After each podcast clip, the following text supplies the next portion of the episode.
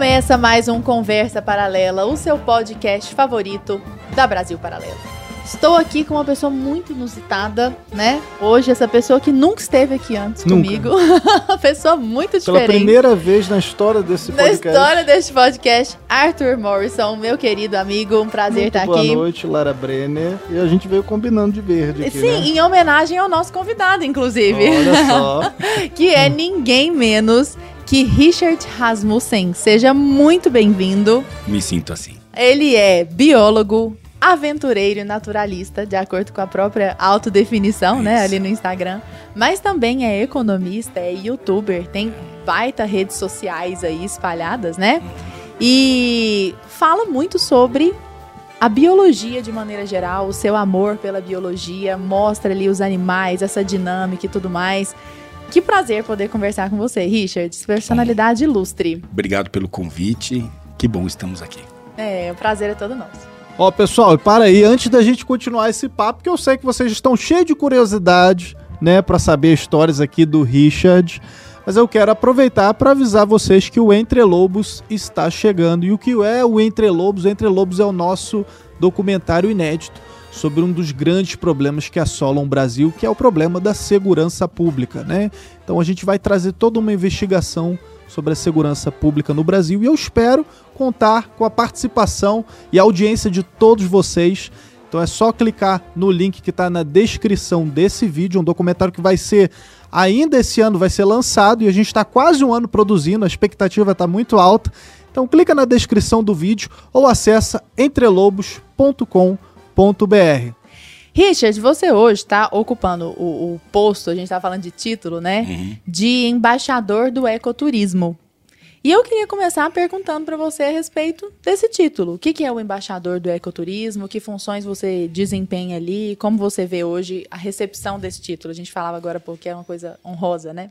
Ah, não, eu acho. E, e, assim, ela é devida, assim. ah, eu me sinto honrado e merecedor de um título como esse, Uhum. sim, né, com toda a humildade possível. Porque eu, eu conheço o Brasil como poucas pessoas conhecem. né? Eu tô há 20 anos gravando, eu tenho há 20 anos programas de televisão. Eu já estive em todas as emissoras que vocês podem falar aqui, de a todas abertas, todas, com menos a Gazeta, Uhum. todas abertas. A última foi a TV Cultura. Tive em TV Futura, tive em, eh, que é Globo, tive em, em todas. Record, SBT, SBT, teve 10 anos Net entre Record, Geo. SBT, Net Geo, Discovery Channel. A gente ainda está no Net Geo, ainda estou na Animal Planet, na Discovery Channel.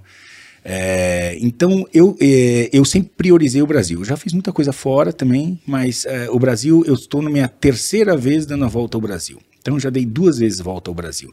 É claro que se você falar, ah, tem uma, uma cidadezinha na Paraíba que talvez não tenha ido e aquele cara conhece lá porque vive lá, não sei. Mas co- como um generalista, de forma generalista, é, poucas pessoas assim conhecem o Brasil como eu conheço. E eu recebi ah, esse convite do, do presidente Jair Bolsonaro e recebi ele muito bem. Fui até lá. Na verdade, foi meio de surpresa, porque eu fui para lá no, no Ministério do Turismo e acabei eh, num almoço com o presidente. Mas eh, recebi esse convite ah, com muita satisfação, né? E você recebeu críticas? Ah, sim, a conta disso? gente. É, nós estamos. Nesse momento a gente.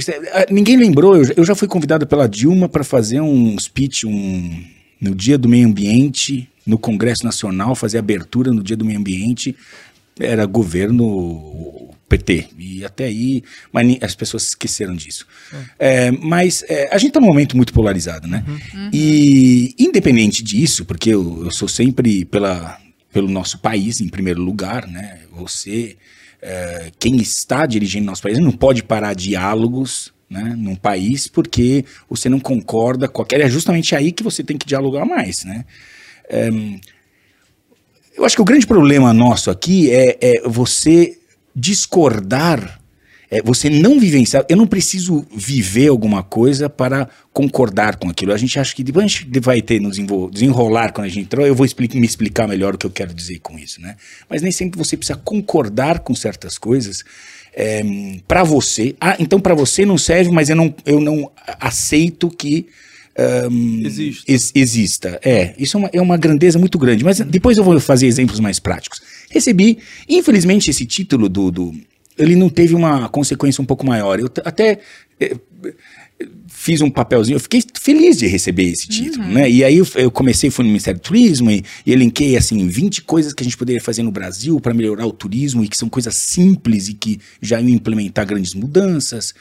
É, mas acabou não andando muito, aí eu também tenho mais o que fazer e, minha Você vida. falou que a Lara comentou aqui, né, que você é formado em economia. É. E quando a gente olha pro que você é hoje, pro, pro seu trabalho e tal, e a gente pensa em economia, cara, não tem nada a ver uma coisa assim com a outra, assim. Como é que saiu de economia pra vida selvagem, assim? Deu uma hora que você falou, cara, tô aqui no meio desse, dessa empresa, sentado nessa cadeira, que eu não quero mais isso, eu quero caçar jacaré, sei lá. A selva. Qual que é dessa ideia aí?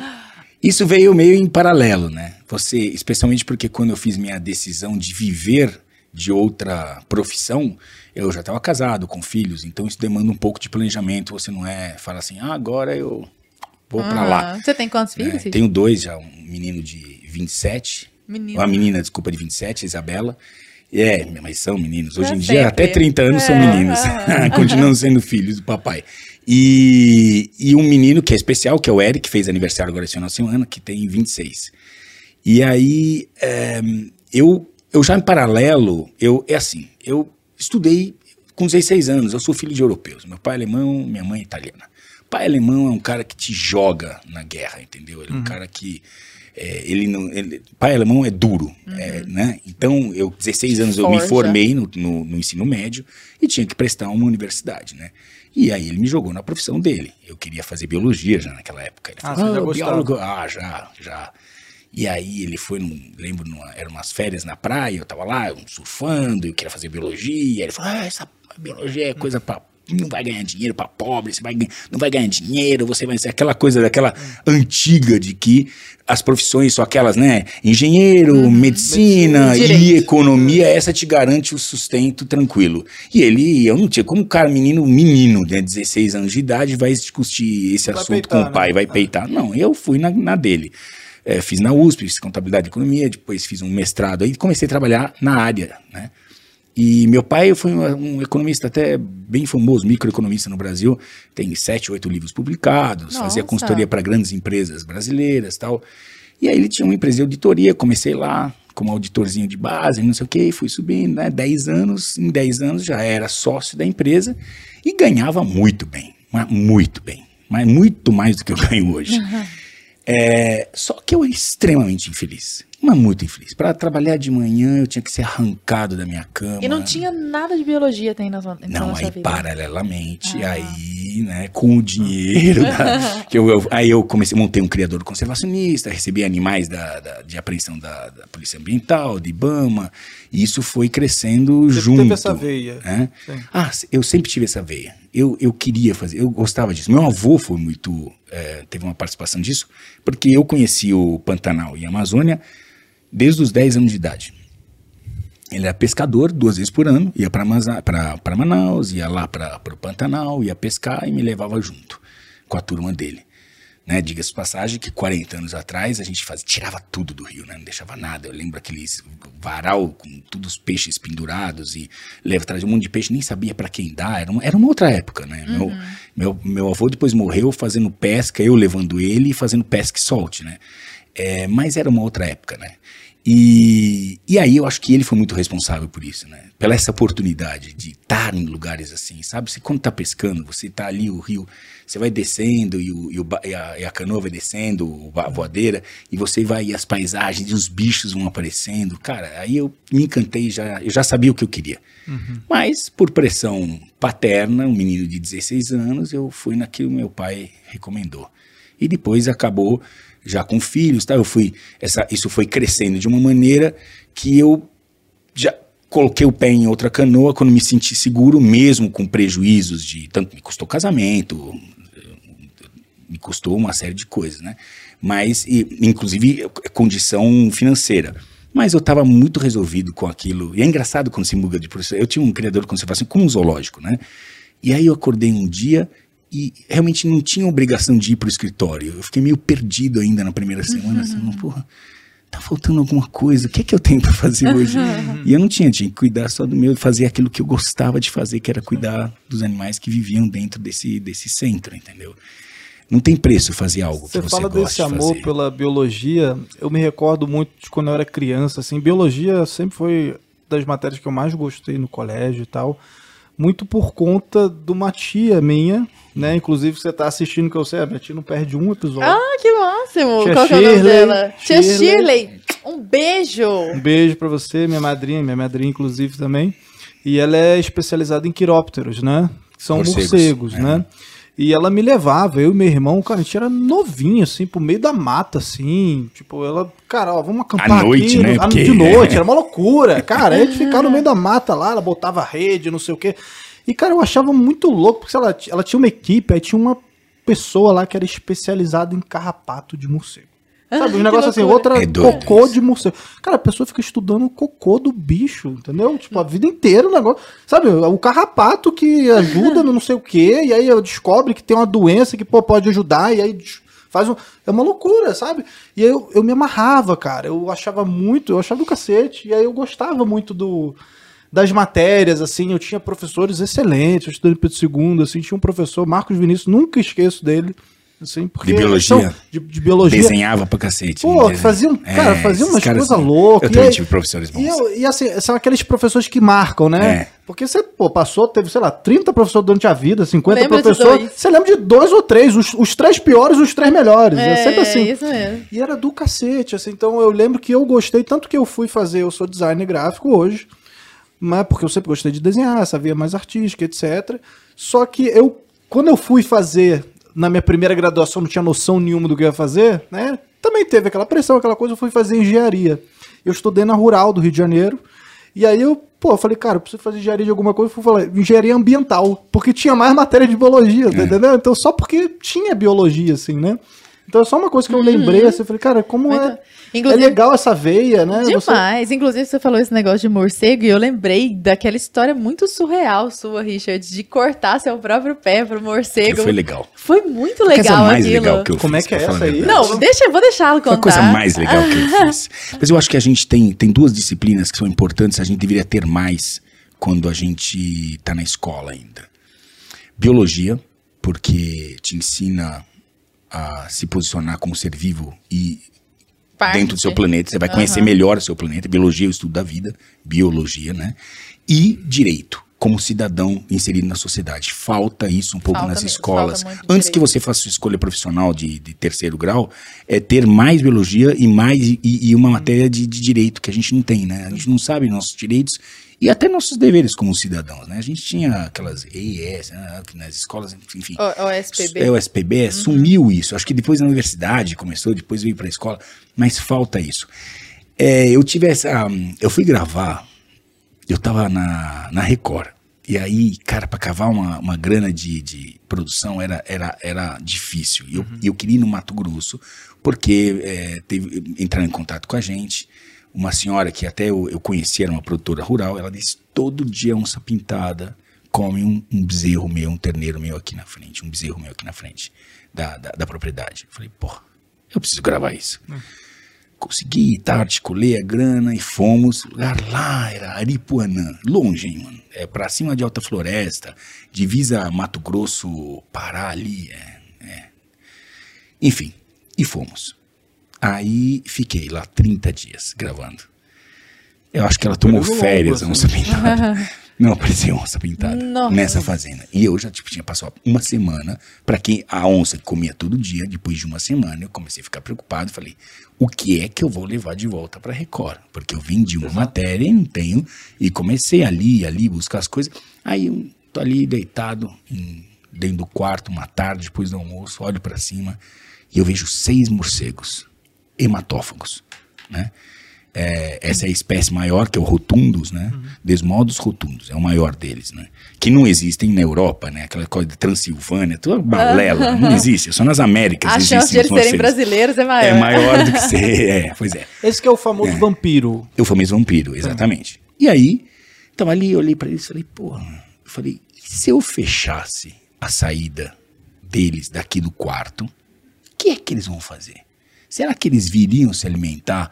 De porque mim? o meta é, porque o metabolismo deles é muito acelerado. Eles têm que se alimentar toda noite. Inclusive, eles têm um sistema que se, se no grupo deles, um deles não se alimenta, um regurgita pro outro, porque é, é- você pensa a especialidade do cara. A gente tem, a gente come alguma coisa. Hoje você está digerindo alguma coisa que você comeu há dois dias atrás. Né? O que está aqui dentro, é o que você está digerindo, o que já está há dois dias. Eles, para quê? Para que você separe aquilo que é o mais nutritivo que vai compor o que está no seu sangue. Ele vai ali, foda-se esse processo. Ele vai no, no néctar. Eu acho incrível isso. É uma baita especialidade. Porra, É uma baita adaptação. Ele vai no néctar. Ele, depois que você teve todo esse trabalho, ele fala: Ah, que obrigado, que legal. Eu vou pegar o melhor do melhor que você tem no teu sangue, que está no teu sangue, e vou ingerir isso. Só que, então, o metabolismo é muito rápido. Então, eles têm que se alimentar toda noite. Eu falei, bom, beleza, vamos fechar tudo. Aí, que nós fizemos? Eles, é, é, eles vieram durante. do- Dormiam de dia, à noite saíam para caçar, né? Para buscar alimento. Aí a gente fechou durante o dia ali as saídas que tinham. E, e aí, e aí vamos, agora vamos ver o que acontece. Aí fiquei uma primeira noite ali, algumas horas, vi que eles não estavam muito responsivos. Na segunda noite, eles, era, era algo assim. Não existe um manu- manual de como fazer o morcego chupar o seu sangue, ou lamber, que eles não chupam. Não existe um manual para isso, né? É, e a gente desenvolveu um protocolo, praticamente, como fazer isso acontecer. Né? Claro que aí, é, depois eu teve todo um, um- um cuidado em profilaxia, porque tem ah, vírus da, da, Da raiva. da raiva mata, né? Ela mata, mata, mata, é agressivo, muito agressivo. Então você tem que ter, é, você tem que ter a, a vacina, né? Você tem que ser vacinado para raiva e depois, em caso de ser mordido por um animal que possa né, ser transmissor e não é só um morcego, você tem outros animais também, você tem que tem toda uma profilaxia, um, um, uma profilaxia, um, um cuidado. Você tem que tomar um soro, você tem que, enfim, que dói muito mais do que a mordida. Mas é interessante, porque ficamos na segunda noite, eles estavam mais agitados. Aí eu falei, bom, eles, eles, eles precisavam de um estímulo. Eu fiz um pequeno corte no meu calcanhar. Olha que Só, é só surreal pra, essa ter o, pra ter o cheiro. E quando eles sentiram o cheiro do sangue, Ficaram cara, loucos. modificaram completamente o comportamento. Aí vum, um desceu na cama. O negão tava gravando, atrás, todo coberto. Ele falou, Dom, ele chama de Dom, né, negão. Falou, Dom, não se mexe. O bicho baixou. Aí fiquei ali. Câmera, aquelas câmeras night shot. Era só ele e tu. Eu quarto. e ele, eu e o negão, sempre. Ele correu da micro da pororoca, sempre ele. Ah, ele Vinte da pororoca. ele Porra, vamos aí. chegar na pororoca. É. Vamos chegar. E aí eu falei- ele falou, Dom, não se mexe. Aí foi. Aí o bicho chegou, está tudo gravado. Tá, eu tudo, vi. Foi. Tch, tch, Chega perto de você, ele anda assim, ó. coxa. Ele anda assim, cara. Aí ele foi cheirando ali, cheirando, foi subindo perto do meu joelho, foi dando um arrepio, eu ali. Aí ele foi baixando, ele encontrou onde tinha o sangue, ele meteu, meteu o dedo. Ele tira, ele dá uma mordida e sai que nem essas tampas de da Uhum. tua caneta ou fundinho azul, sai um- uma carnezinha assim, bem redonda assim. Pá, e aí ele se afasta, aí começa a cair uma gota larga de sangue. Aí ele se Doeu? aproxima. Não, a mordida. doidinha. É, dá uma doidinha, é um arrepio, porque você sabe que vai levar. Levar uma mordida que você não tá preparado, levar uma mordida do jacaré quase, né, levou a minha mão, e graças a Deus levou só a ponta do dedo, né? Mas eu não senti, fiquei no osso aqui. Eu não senti, porque eu não estava preparado, foi sem querer. A cara do Arthur tá impressionante. Eu tô olhando O pro Arthur- dedo dele, eu O Arthur cara. tá impressionado. a cara do Arthur Desculpa, tá desculpa. ótima. Não. E aí, é, eu não sabia, então assim, eu não tava. Mas se você sabe, se você olha, ele vai te morder, você fica tenso, entendeu? Quando você não sabe o que vai acontecer e acontece, acontece e boa. E aí, então foi essa matéria que foi muito legal. Foi. né? Foi muito legal. O Eu fiz na. Record a primeira vez, salvou minha gravação, porque não teve onça, mas teve um morcego Bem melhor que a hematófago. onça. Muito, mas muito melhor que a onça. Pois é, inclusive isso que você está falando, de- dessa necessidade de ter uma pauta ali, é, é algo até que a gente queria perguntar para você a respeito dos bastidores.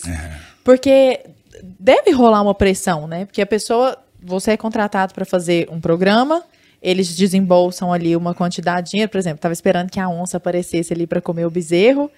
E às vezes, pô, a onça não aparece para comer o bezerro e nada ali aparece. Não rola em determinado momento, tipo assim, não, vamos colocar uma onça aqui, ou vamos soltar uma cobra aqui, e aí. É porque você fica Uma coisa pensando. meio- A gente faz Pô, é às vezes, tudo- é às vezes tudo faz grana. uso disso. É. Isso, isso, isso é muito importante saber. Não sou eu, é a televisão em geral. Sim, sim. Todos esses programas de Discovery, Nash Geo. Claro que quando você tem uma. Não dá pra uma- controlar a natureza. é, uma vez eu fiz uma, tava fazendo uma matéria, é como por exemplo, a onça da que estão usando agora na novela, né? do Pantanal. Ah, sim, da, da onça- Juma lá. É, não é que Ah. ah, encontraram a onça passando ali. Era uma Uhum. onça, uma produção, entendeu? Sim. A onça foi produzida ali, foi criada ali pelo Instituto Onça Pintada e, e foi fazer parte dessa, desse casting dessa novela. Um casting, né, Uhum. praticamente, tá? É, já aconteceu em situações que eu estou querendo mostrar determinado bicho. Eu não tenho essa pressão, tá? Eu não tenho essa pressão na televisão. Por quê? Porque a televisão não conhece o que eu conheço. Então, assim, não é que esse é um caso específico que eu falei tinha onça, mas normalmente eu falo assim, eu vou para. Sempre foi assim, nesses últimos 20 anos, a confiança. Por quê? Porque, na verdade, não é nem questão de confiança, é que os produtores e, e- e, ah, das, das televisões e das, dos canais, eles não conhecem o suficiente para poder falar o que eu tenho que fazer. Então, Aham. normalmente eu faço sugestões. Você dá a sugestões pauta, são- né? Sempre foi assim.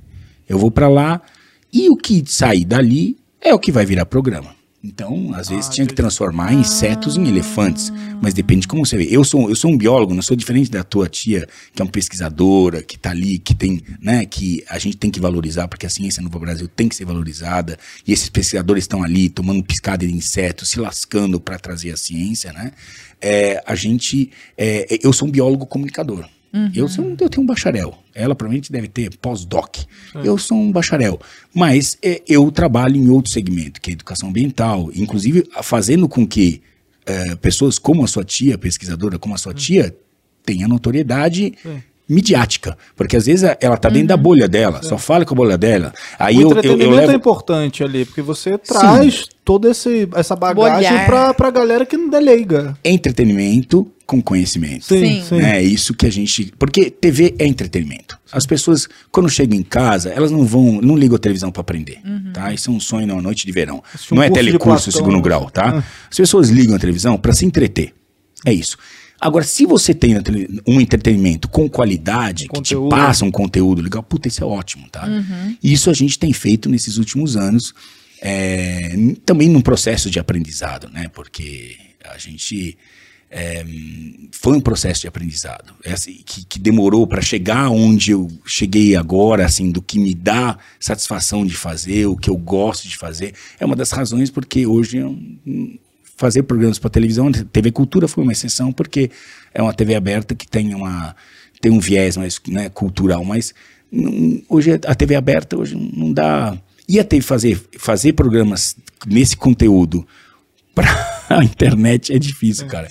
É, a gente muda, não existe mais a curva dramática, né? Netinho foi assim o pico para mim, foi sabe? Porque eu demorava três semanas para fazer um programa de uma hora. Era o mundo selvagem, né? É, tive, teve um mundo selvagem, teve, é, teve vários, né? Porque teve África, depois teve Américas, teve, era uma delícia, Ah, porque é. tinha uma curva dramática. Era um programa de uma hora, eu demorava três semanas para captar um programa de uma hora. É um outro nível, né, cara? Nossa. Então, É que você fica aquele tempo todo esperando alguma coisa acontecer, né? Isso faz isso na internet. Ah. O cara pega o cursor, vai, vou, vou pra lá. Exato. Oh, daqui a pouco queremos ver, daqui a pouco eu vou conseguir. Aí você vai no rio, não consegue pegar o peixe, mas eu vou agora melhorar. Aí pega um pequenininho, mas ainda não é aquele que eu queria. O Né? Esse ainda não é o peixe que eu queria, o Álvaro Garneiro. Isso era E até aí, uma é. dúvida que, que você realmente me tirou, porque eu tava muito pensando na, com, como a Lara, nesse sentido de, ah, cara, você tem a TV, porra, os caras estão com grana ali em cima. Você tem um programa semanal na TV. Na minha cabeça, você toda semana tinha que fazer uma, uma viagem louca, um negócio assim. Aí, tipo, agora vamos ver a cobra do deserto no, do Atacama, foda-se. Aí, pô, chegou lá, tu ficou cinco dias lá Ah, não, não, viu é. a cobra. Aí o cara chegava lá, não, pô, bota a cobra aí, pô, rachou, entendeu? Porque tem que ter a pauta da parada, senão tu não tem o que apresentar no domingo à noite, entendeu? Aí são duas coisas. E aí eu vou contar uma história curiosa que eu acho que é legal pra gente situar. É, primeiro, eu não saía para buscar a concessão da National Geographic. Então eu tinha missão e eu já tinha 50% daquilo que eu ia fazer já produzido. Os outros 50% eu tinha que buscar. Né? Então, é, vou fazer. É um programa de uma hora, eu tinha três semanas para fazer, eu tinha tempo para fazer. Então, vou fazer os elefantes no. no é, programa sobre elefantes. Então, eu sabia que lá no Rio Chobe, em Botsuana, tem elefantes, porque eles estão lá. Qualquer turista pode ver. Então, eu sabia que tinha isso. Aí eu fazia contato com um orfanato de elefantes. Aí eu ia construindo a matéria antes para ir lá já e depois tem um efeito surpresa. Então, de repente foi num parque tinha um elefante com comportamento show, cara, passando na orelha, veio para cima. Então esse cara é, já foi um extra, não podia contar que eu podia, né, na natureza não dá, mas eu já tava com grande parte produzida e o resto era surpresa.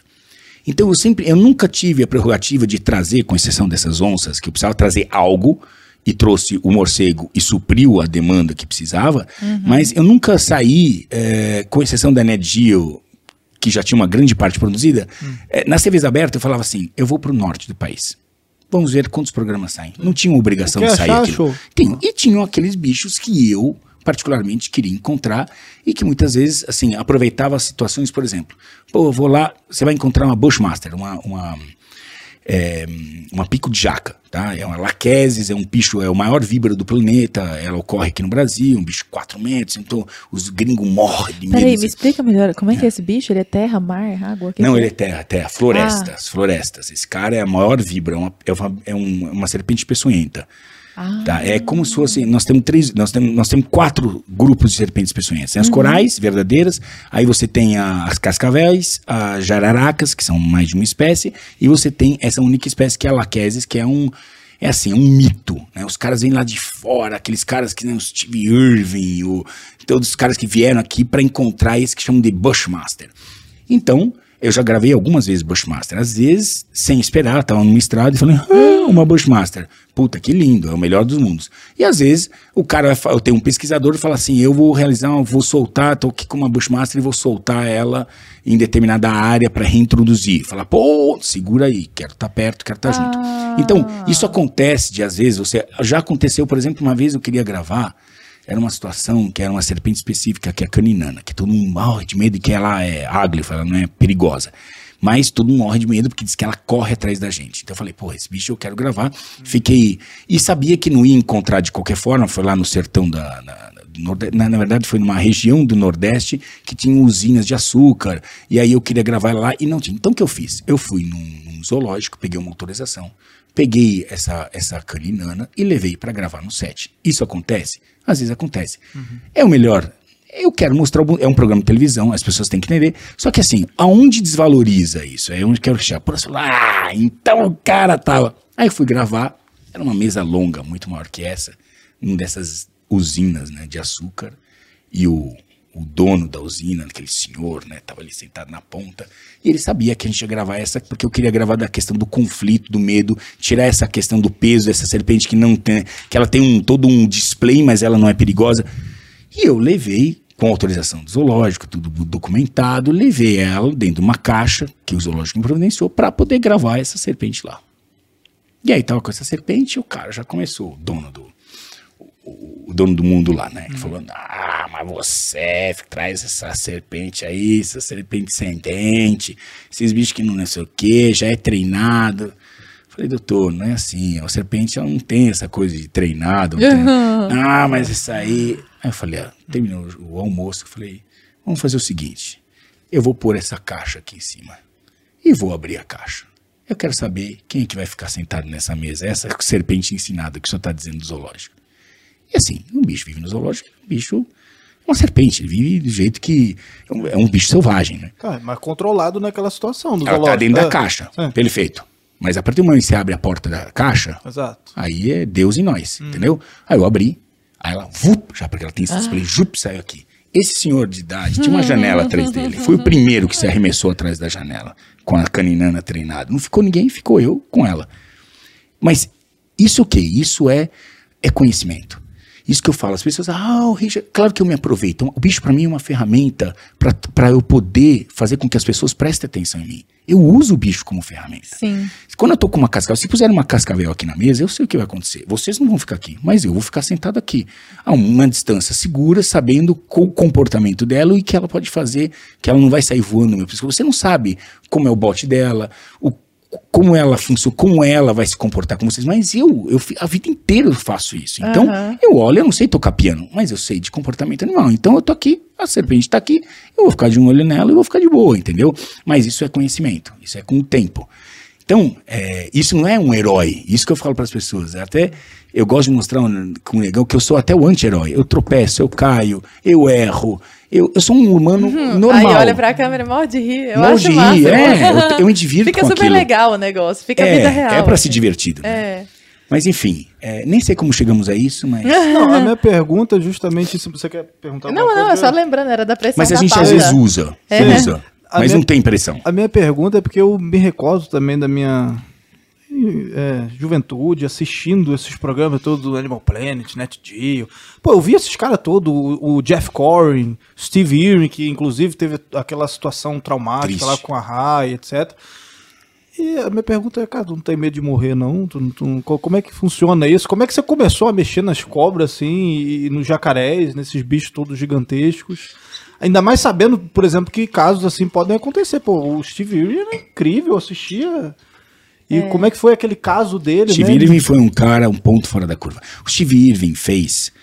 Então aí vamos. É, esses, eu, eu, quando era bem jovem, eu gostava de assistir todos esses programas de natureza. Né? Então, assim. Só para rapidão, só para contextualizar o pessoal, é porque há um biólogo muito famoso, Steven, Steve Irwin, né? Que era mais ou menos Australiano. assim, né? Australiano, É. que era como você, que estava na natureza e tudo mais. E aí a morte dele, inclusive, foi filmada, né? Tem esse Ele vídeo. trabalha muito com réptil. É, né? mas ninguém nunca viu. Ele. A gente sabe como ele morreu, mas ninguém nunca viu. Isso é algo que tá gravado, mas nunca que iam soltar isso. Hã? É. Perdi tudo aqui, como é que é? Eu achei que aquela era a cena do, do momento fatal. Não, a gente nunca teve essa cena. Você lembra como foi? Ué, eu me lembro, parece que ele tava de frente com a raia, assim. Não, não, não. Isso porque talvez Aí alguém, depois- inclusive eu, tenha contado como eu acho que tenha sido, mas nunca ninguém viu. Ele, ele é um dos homens mais ricos da, da, da Austrália. A mulher dele nunca ia deixar vazar isso. A gente não quer lembrar de Steve Irving sendo ferroado por uma raia, Sim, cara. sim. Mas ali foi Nunca um- uma questão isso. de acidente, foi uma questão de que ele se descuidou. Ah, assim. irmão, quando a gente tá com um animal selvagem, você tem que estar pelo menos dois passos na frente dele. Porque nós não somos páreo para nada, nenhum animal. Então, qualquer animal, é, comparado com o ser humano, o animal ele está muito mais bem preparado do que a gente. Então, eu vou mexer com ele. Ele trabalhava com crocodilos, né? Então, ele tirava o crocodilo da água. Você lembra aquela coisa do Steve Irwin? Eu, ele foi um cara muito polêmico, mas ele foi um cara que mudou a forma com que a gente assiste, assistia à televisão e a coisa com animais. O que aconteceu? Essa geração, as gerações foram mudando e foram sendo mais exigentes com relação ao conteúdo. Elas não querem. Olha, olha o que a gente assiste hoje, né? É uma construção. Então a gente hoje, cada vez tem mais nos vídeos, tem que mais fantasia, mais violência, mais. é, as pessoas estão vão no cinema, elas querem ou na televisão, elas querem se- este- estar empolgadas com a coisa. Aí nós fazíamos o que, que era a televisão é, com animais antes. O leão está na savana. Cri, cri, cri. Rola uma bola de feno, assim. O leão fa- fazendo. Não, ele rola para um lado, nada acontece. E ele fica ali. Não, a gente não quer ver isso. A gente quer ver o bicho pegar, quer ver o leão comer alguém, cara. Isso que a gente quer ver. As pessoas começaram a ser. E ele, o que ele fez? Ele, colocar, ele se colocou um, um interlocutor que representa nós, seres humanos, numa situação que fala assim: porra, esse leão a qualquer momento pode me atacar. E de fato ele está em frente do leão. Aí todo mundo fica assim, ó. Sim. E aí é a ferramenta que você tem que usar para poder se comunicar. Porque esse é um momento que você tem atenção. Lembrando que televisão é entretenimento em primeiro, em primeiro lugar. Então o que a gente faz? A gente usa ah, aquele momento em que você está falando daquele animal é, em uma situação de perigo para captar a atenção das pessoas para que você passe a mensagem que você quer passar. Vai falar sobre bicho, sobre como é tranquilo estar aqui, na verdade, esse bicho não é tudo isso, tá aqui, olha, tá vendo? Eu tô aqui, não é esse monstro né? enfim, e aí por diante. A gente nunca viu ele morrer, mas a gente sabe como ele morreu. Foi ferroado por uma raia. Pelo menos isso. Tem caras que, que tropeçam na escada e Quebra a bacia e morre. é, esse dia Dona Maria do Jacaré, que tá na pantaneira, que mexe com os jacarés no Pantanal, todo mundo parava lá para ver ela, morreu esses dias caindo da escada. Caramba. E trabalhava com 200 E você jacarés na nunca teve dela. medo, assim? Tipo assim, desde Claro que sim. Claro que a gente tem medo. A, a linha que separa a coragem da estupidez é uma linha muito fina, cara. Tem que tomar muito cuidado para não ultrapassar ela. Sim. Claro que eu tenho medo, óbvio. Mexer com uma mamba negra. Só um imbecil Nossa. não vai ter medo disso, entendeu? Ou alguém que não tem amor à vida. Se eu fosse picado ali, eu tava morto, lá em meio de Botsuana, no meio do nada, na savana. Sabe? Eu, eu, eu amo viver, eu amo meus filhos, eu amo estar vivo. Eu amo essa experiência, então eu não quero encurtá-la. Claro que a gente tem medo. Mas faz Mas você é um trabalho, então tá. O cara que pula de paraquedas. Eu acho muito mais louco que eu. Porque ele conta com algo que é assim, e se essa, esse paraquedas não abre? Já viu dobrando paraquedas?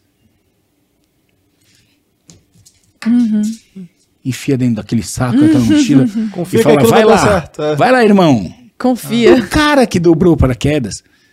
Quer dizer, você confia. Então, assim, eu acho que essas atividades têm um risco. Tudo na vida tem um risco. Sair aqui na Avenida Paulista tem um risco. Pode ser assaltado, morto. Sim. Aliás, acho muito maior o risco disso do que ter um acidente com um Um bicho. bicho. Uhum, é Quando que verdade. você vai ter um acidente com um bicho? Nunca. É. né? Ô, Richard, você é um grande, e não à toa você ganhou esse, esse título, né, de embaixador do ecoturismo. Você é um grande entusiasta do turismo no Brasil e das potencialidades naturais do Brasil e tudo mais. Você acha que o Brasil sabe conduzir bem, explorar bem, no bom sentido, né? Trazer a atenção do mundo para cá, para olhar para essas belezas naturais? Você acha que a Tá. gente está fazendo direitinho?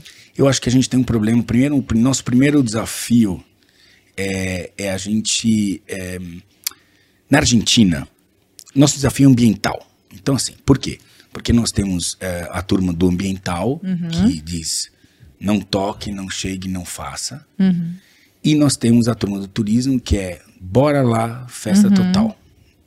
São dois polos que estão em constante é, conflito e atrito. Como que a Argentina resolveu isso? Ela pegou é, o mesmo guarda-chuva, colocou embaixo turismo e meio ambiente e falaram para eles: Resolvam, saia do problema, resolva o problema, saia daqui com soluções.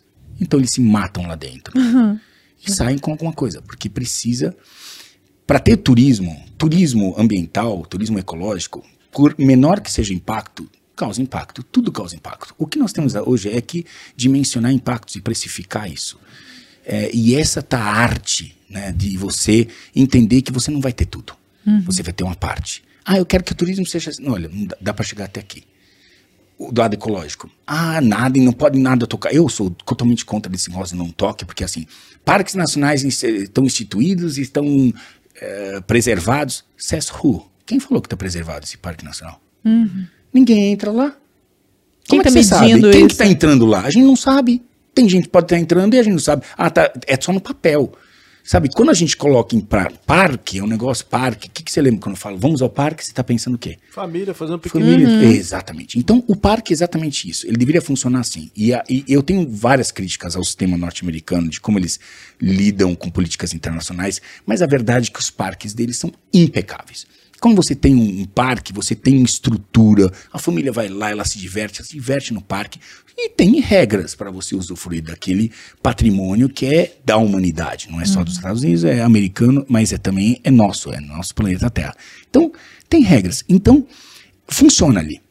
E funciona porque lá tem leis que, assim, se você faz algo errado, Você, você é bonito. punido por isso. Então não é porque você é bonzinho e legal, porque, porque aqui tudo é uma área cinzenta, E entendeu? você descumpriu o acordo. né? Você descumpriu. E por isso que eles são básicos e fundamentais. E, e- e- e- às vezes tem certas leis, você fala, ou tem certas condições que você fala assim, é burro. Ah, os caras só podem ser burros, porque. Não, é que lá não dá margem a interpretações. O fiscal não está ali para criar leis, interpretar. Ah, fala, eu gostei de você. Pode, não tem área cinzenta. Ali é assim. É copo, é copo cheio, copo vazio, copo, não tem, sabe, meio copo, não tem assim, ah, não, mas esse aqui o gelo tá aqui aumentando um pouco. Não. É o que é. Por isso que a gente, quando vai para os Estados Unidos, a gente sabe muito bem dessas regras. A gente sa- o brasileiro é safado nisso. Porque ele vai entrar lá, ele sabe tudo o que pode fazer. Ele fica bonzinho naquela fila, parecendo um santo. Eu vim aqui, eu quero... Entendeu? Se comportando com a maior cara bonitinha, entendeu? Não leva fruta, não leva não sei o quê, não sei o quê, porque ele sabe que tá errado, mano. Isso aí. E não tem conversa. Ah, mas eu pensei que essa fruta pudesse aqui. Aqui no Brasil é assim, lá não. Lá é assim. O que, que você Muito acha simples. de, de parque zoológico, tipo o Sea World, ou de zoológico aqui no, no Brasil e no mundo? Porque tem uma galerinha que critica falando que isso é, é, maltrata os animais, etc. Ou é, um, é errado porque você está prendendo o bicho num ambiente ali controlado. O que, que você acha disso particularmente, assim? Ah, bom, parque, zoológicos, Já tô né? Entrando- zoológicos. é, tipo Tá. Sea World Eu nem sei se respondeu inteiramente o negócio do parque, que eu acho que a gente Se você tem quiser que, complementar. que- é, eu acho que a gente tem que, a gente tem que ahm, criar ferramentas. E estão criando agora Ah, ferramentas. estamos. Então, então porque a gente está.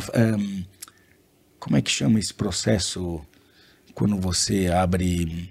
Licitação? licitação. Uhum. Então você- nós temos vários parques que estão sendo. Inclusive aqui dentro de São Paulo, cara. O Parque da Água Branca. Eu lembro quando eu era moleque, eu ia no Parque da Água Branca com meu pai. Depois eu fui no Parque da Água Branca. Eu comprei uns dois ou três cavalos já no Parque da Água Branca, fiz leilões e tal.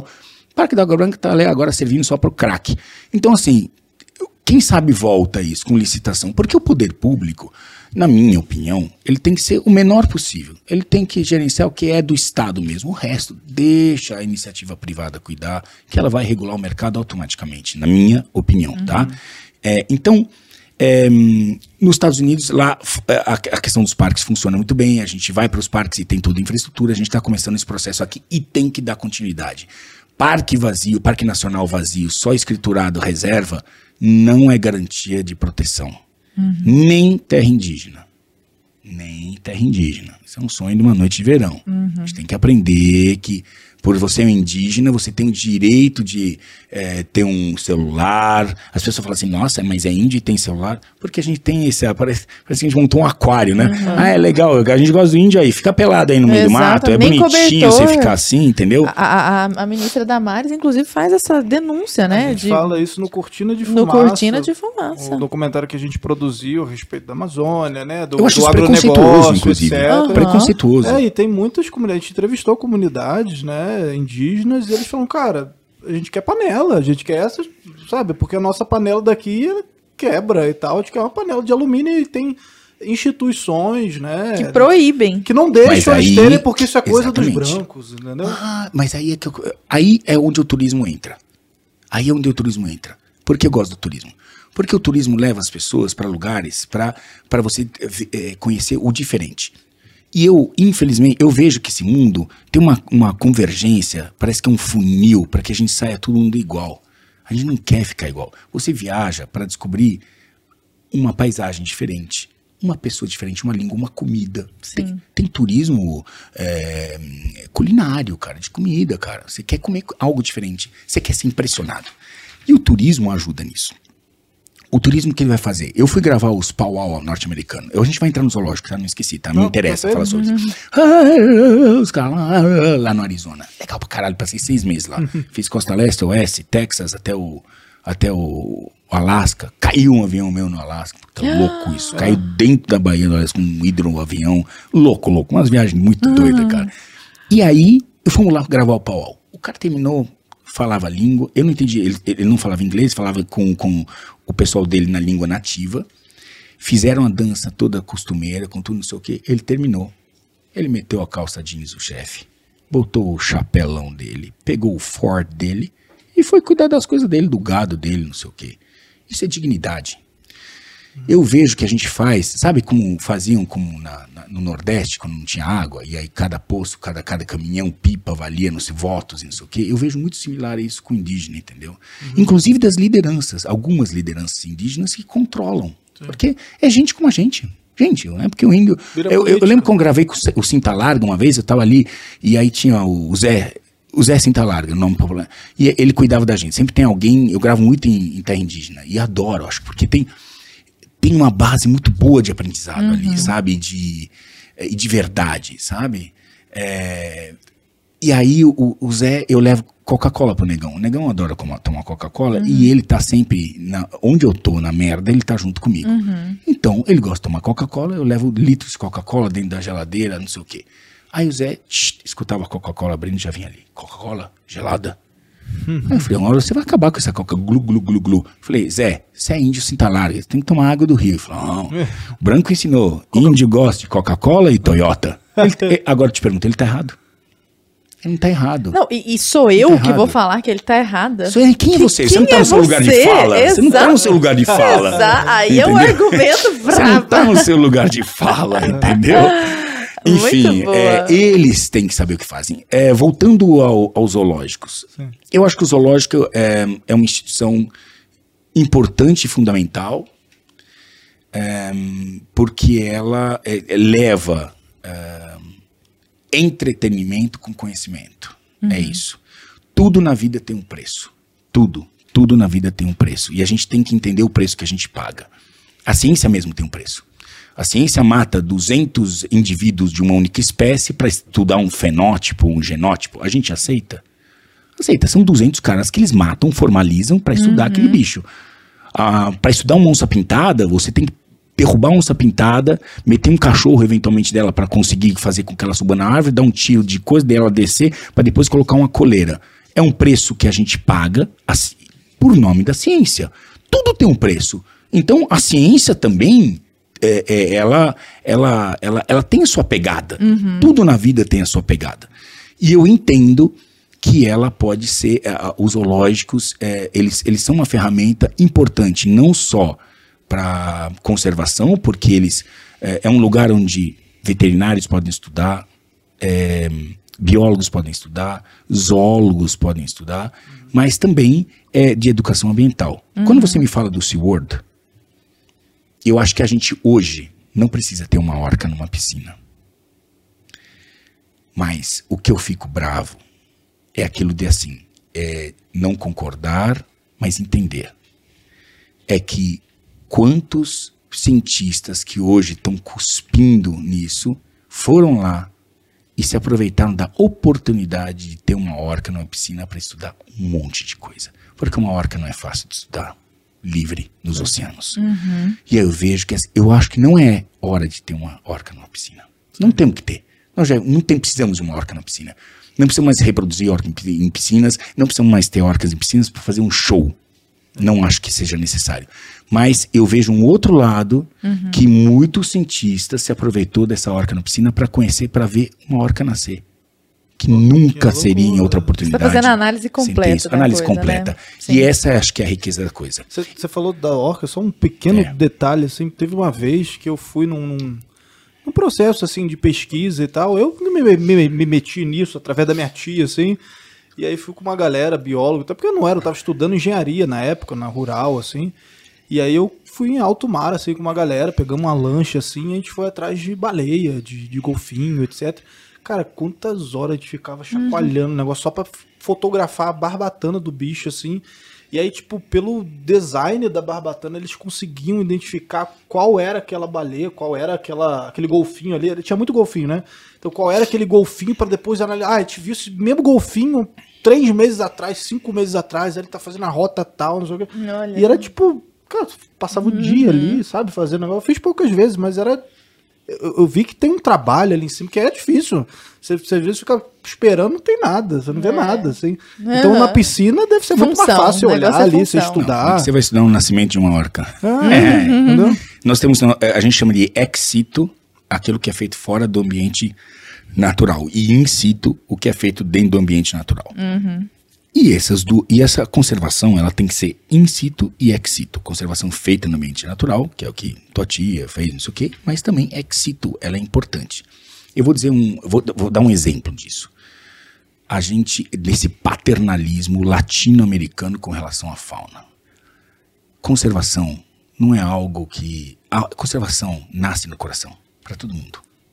Mesmo se você não tenha informações sobre conservação, como a maioria das pessoas não tem e opina, a maioria fala assim: ah, vamos preservar a Amazônia. Aí o cara nunca foi para a Amazônia. Se ele tem uma oportunidade para viajar com algum dinheiro, ele vai para onde? Para Disney World em Orlando. Aí ele vem falar: mas salve a Amazônia. Então, a internet ela, ela tem prós e contras. Ela deu voz a um monte de gente que deveria ficar quieto, estudar um pouco mais sobre o assunto, ok. Sim.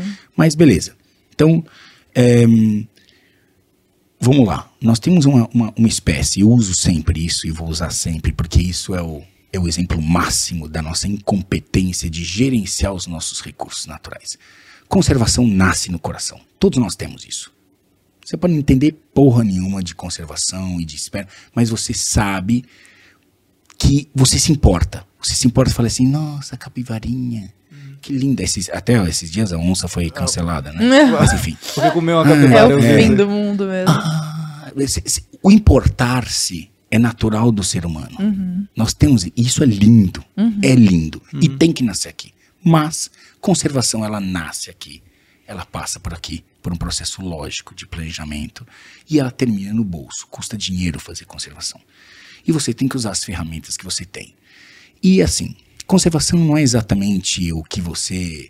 é, Ela não é o gostar ou amar, ela nasce ali, mas aí você, às vezes, cru- conservação é cruel. Essa é a verdade. Conservação é cruel. você mata 200 caras para fazer uma, um, um taxon, descrever uma determinada espécie animal. Porra, a gente nem sabe como os bichos transam, a gente já tá matando, botando eles no formal. O importante é descrever aquela espécie. É importante. Mas, é, então eu quero dizer, tudo tem um impacto. Aí nós tínhamos uma espécie aqui, tínhamos, porque agora vai voltar, mas Cenopsita spixi é uma arara azul que só existe em um único bioma brasileiro, chamado Caatinga. Não existe em outro lugar. Só existe ali. E os números foram diminuindo. Ninguém fez nada. Os caras que eram responsáveis no meio ambiente sentaram em cima desse negócio, viram os números desaparecendo e ficaram sentados até ter um único exemplar na natureza. E tinha um outro exemplar de outra arara que era da mesma espécie é, cativeiro. em cativeiro. Fizeram o quê? Ao invés de pegar essa. É até é cômico se não fosse verdade. Ao invés de pegar essa Sinopsitis pixie e trazer para cativeiro e fazer um programa de reprodução que já devia ter sido feito quando tinham mais exemplares, eles pegaram essa o, que tá, e, e soltaram, soltaram, na esperança ah, dela. De Achar a outra ah, lá, isso, tipo. Parece, pelo amor de Deus. E você não conhece, não, você não é especialista em conservação. eu sou um imbecil, mas eu já vejo Exatamente. que é, que é retardado. Assim, o argumento. Ah, sabe qual foi o argumento? Qual? Por que, que vão, vão soltar se não vai trazer? Porque só tem uma na natureza. Ah, é justamente por isso, seu idiota. Porque você tem que pegar essa única que está na natureza e trazer para dentro. né? Então, então que, que deu isso, no final disso? Isso, não, vamos chegar lá. Ah, mas tá. isso faz com que quem cuide disso e, e trate, porque hoje, para fazer um concurso, qualquer, a gente tem uma, uma, leve, uma, uma leva de pessoas que fazem concursos públicos e entram nesses cargos hoje, que são cargos importantes. Tem alguns aqui que são importantíssimos. Aí o cara é, por exemplo, vegano ele é vegano, ele tem aquele posicionamento da vida dele. Eu não, eu não tenho nada contra veganos. Mas quando você tem um vegano que é quase uma religião, Uhum. E eu admiro a força de vontade que o cara tem. Quando é de verdade, né? Não quando é pra simpatizar uhum. e levantar bandeira só pra ganhar like, né? E que eu acho que é uma luta que é válida, porque pressiona. Alguns, extremos, alguns extremos pressionam a nossa sociedade é, para que ela possa sair de um, de um canto e vir um pouco mais pro meio, na minha uhum. opinião. Entendeu? Elas acabam ajudando a gente a, a melhorar certas coisas. O, o, o, veganismo, ela ajuda a gente a ter mais cuidado com os animais. A gente não pode tratar os animais de qualquer jeito. Pô, só tem que ter. Sabe, o judeu faz muito isso. É o respeito pelo animal que está te servindo. Uhum. Aquele cordeiro, aquela vaca que está dando a sua vida para você. No mínimo tem que ter algum respeito. Que ela viva. Ela vai servir para isso? para alimentar, mas que ela viva numa situação confortável enquanto ela presta aquele serviço para a gente. Porque hoje em dia a gente não caça mais. Seria uma outra opção, porque dá uma faca para cada um e vê quem consegue sobreviver. Certo? Não uhum. seria? Vamos pegar uma faca, vamos ver quem sobrevive. Né? E, e, busca seu alimento. Nós, nós temos, nós sistematizamos a produção para que ela pudesse alimentar as pessoas que vivem nesse planeta. Uhum. Ninguém aqui se alimenta de fotossíntese. Você tem uma, várias opções. Então, eu acho que o veganismo, ele, ele é uma pressão. Só que aqui, quando você tem um cara que tem essa essa força motriz, esse pensamento que é difícil e que é quase religioso, e entra dentro de um sistema, e presta um concurso, e entra num sistema onde ele tem que controlar o meio ambiente, eu acho que é mais forte que ele. Ele limita essa condição. Né? Ele, ele, é, e isso acaba atrapalhando nas decisões dele do dia a dia. Tá? E a gente tem uma turma hoje muito forte, que é, é dessa turma mais uh, radical, veterinários que não querem estudar a fisiologia de grandes animais. Não quero isso na minha faculdade. Porque, bicho, eu não, porque eu não quero. Ah. Não, não é porque eu não quero. Porque estudar grandes animais são animais de produção. Eu não quero, eu, não, eu sou contra. Eu sou contra a produção de animais. Os animais não estão aqui para servir. Então, ele estuda cachorro e gato, porque vai trabalhar para uma ONG, mas ele não estuda animais de produção, porque ele fala, eu não quero trabalhar fisiologia de animais de produção, porque eu sou contra, eu sou vegano, não sei o quê. E o pior é que as faculdades estão começando a baixar a cabeça para isso. E isso é permitindo é que o cara né? se forme é. sem ser um veterinário de verdade, cara. Uhum. Né? Então, é, eu, é, é, complicado quando você tem. Então, o que, que, o que, que o, o, os órgãos do meio ambiente pecaram tremendamente? Eles erraram.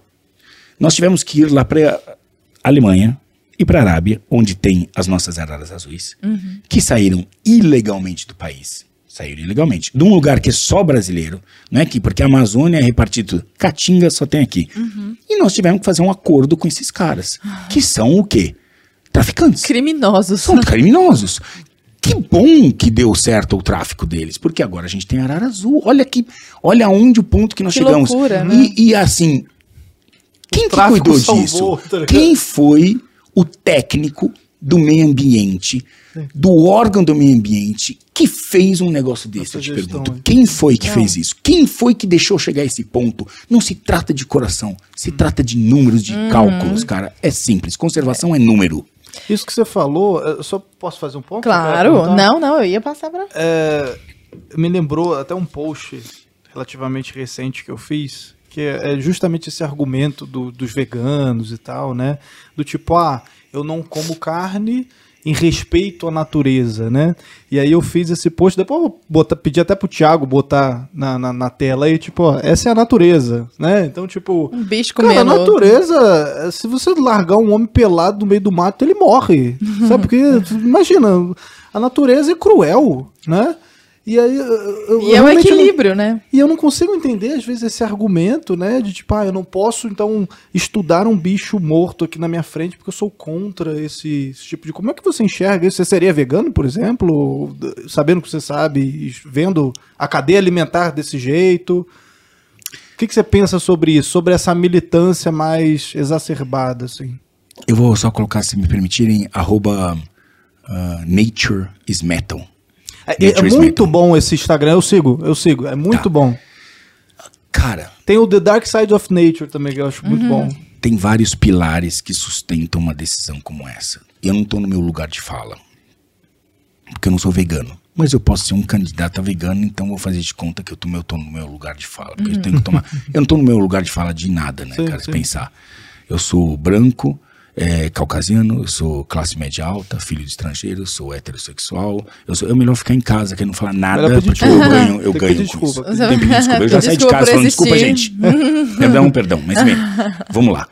É, tem uma base que é interessante do veganismo. O problema do veganismo, que, que, assim, você tem veganos e veganos. Então você tem um veganismo, esse- eles adoram, do que todo lugar que eu vou eu falo disso, porque é um exemplo tão fácil de usar, tão fácil de usar. Ahn, a gente não vai salvar o planeta pela nossa opção alimentar. Nossa opção alimentar é, é apenas parte da nossa pegada. Nossa pegada maior está em outros aspectos. Está no celular onde eles publicam as coisas. Começa assim, vai viver numa caverna. Esses, e aí, se você for viver numa caverna, abrir mão né, do concreto, do combustível, do celular, dos componentes que estão no celular, se você abrir mão de, de- né, da energia, porque a nossa energia ah, é limpa, é, é hidrelétrica. Pera, então tá. Então vamos entender o que é uma hidrelétrica. Você tem um rio, aí você tem uma queda d'água que co- comporta você, você, você começa a fazer, vou fazer o seguinte, eu vou, eu vou anular aquela queda d'água, eu vou encher um lago, vou matar todos os bichos que estão ali. Ah, não, mas tem resgate de fauna. Participe então de um para saber o que é um resgate de fauna. Os bichos ali estão condenados, porque eles vão sair dali para onde?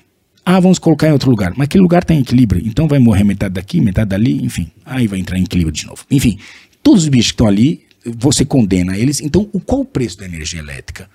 São os animais mortos. Então, quando você abre mão de tudo isso, aí você aí eu viro para você e falo assim: você Parabéns. vo- parabéns. Você é Tirei o chapéu. Aí tira o chapéu. Mas a verdade é que as pessoas abrem mão da parte alimentar, porque que não é fácil, mas ela, vamos dizer, é, ela, ela, é- seletiva. é- ela, é- ela dá muito lá. Ela dá. Ela é ostensiva. Ela dá né? projeção, sabe? Gente, mudei minha vida, agora estou. E a maioria dessas pessoas que, na verdade, entram, que nem a própria Anitta, que entrou nessa onda e fez toda essa coisa e depois foi flagrada lá em Orlando, enchendo o rabo de carne num restaurante lá, num- num- numa churrascaria.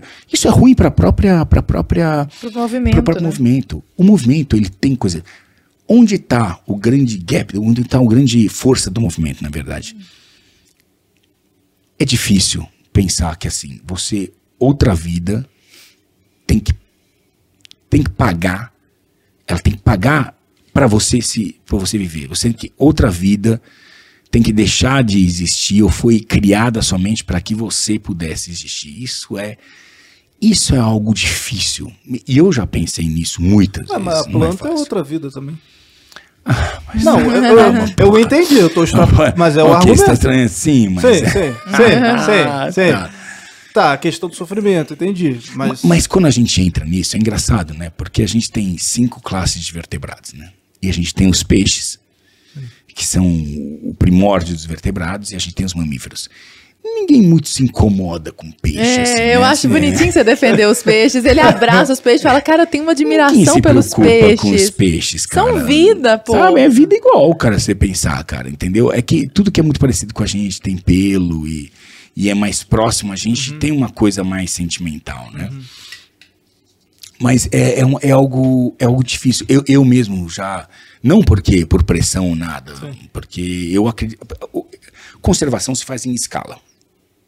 Eu vejo essas pessoas nessa, nessa conversa, muita eu vejo assim, que a maçã, aquela maçã, a maçã orgânica, que custa 10 reais e que o cara aqui da Augusta é, tem sistemas que hipster, nistras, linstras, ele desce, entendeu? E vai comprar a maçã orgânica de 10 reais, ele vai falar, agora estou salvando o planeta. Estou comendo uma maçã de 10 reais. Mano, cara quer encher o bucho na favela, cara. Ele não quer preocupado, ele, quer, ele não quer essa maçã. Ele quer é viver, pagar as contas dele, conseguir sobreviver. E es- se um dia nós tivermos a maçã orgânica em uma forma de escala que ela custe 50 centavos, Show. nós vamos chegar lá. Mas enquanto isso, companheiro. Tá descolado é- da É uma realidade, noite, né? é um. Sonho de uma noite de verão. Sonho de uma noite de verão, não é isso. A galera conta os agrotóxicos, que, pô, os Nós, nós agrotóxicos. estamos lembrando muito com a agrotóxico. Hoje nós temos uma, uma, uma- É que eu participo de ver- diversos grupos, né? E aí e nós estamos evoluindo muito com a questão de agrotóxicos, cara. É, tem, um, tem um grupo no Brasil que agora eles vão xingar que eu, essa oportunidade que, de falar deles, mas. É, que são um grupo que estuda os próprios minerais da terra, usando eles como. como agrotóxicos, é, como agrotóxicos, como, como na verdade como, como, como, como defensivos. Vamos tirar essa música, agrotóxicos como defensivos agrícolas. Não dá para você fazer agricultura em escala sem defensivos, tá? Não existe isso, não existe, não existe. Agora a gente tem que hoje estudar defensivos que sejam Menos é, menos viáveis. nocivos para violento, né? E ó, lembrando que o Entre Lobos está chegando, né? Um documentário sobre segurança pública no Brasil, uma investigação inédita que a gente está fazendo há quase um ano. A expectativa está alta, o tema é quente. Então eu peço para você, né? Contribuir com a sua audiência clicando no link que está na descrição desse vídeo ou acessando entrelobos.com.br. É. Richard Rasmussen. Eu quero muito ouvir você falar sobre é, o projeto Brasil Biomas, mas eu vou guardar isso mais um pouquinho só, porque eu quero treta agora. Olha. Vamos tretar? Treta. Vamos tretar, vamos tretar. Adoro uma treta. eu fui pesquisar seu nome É.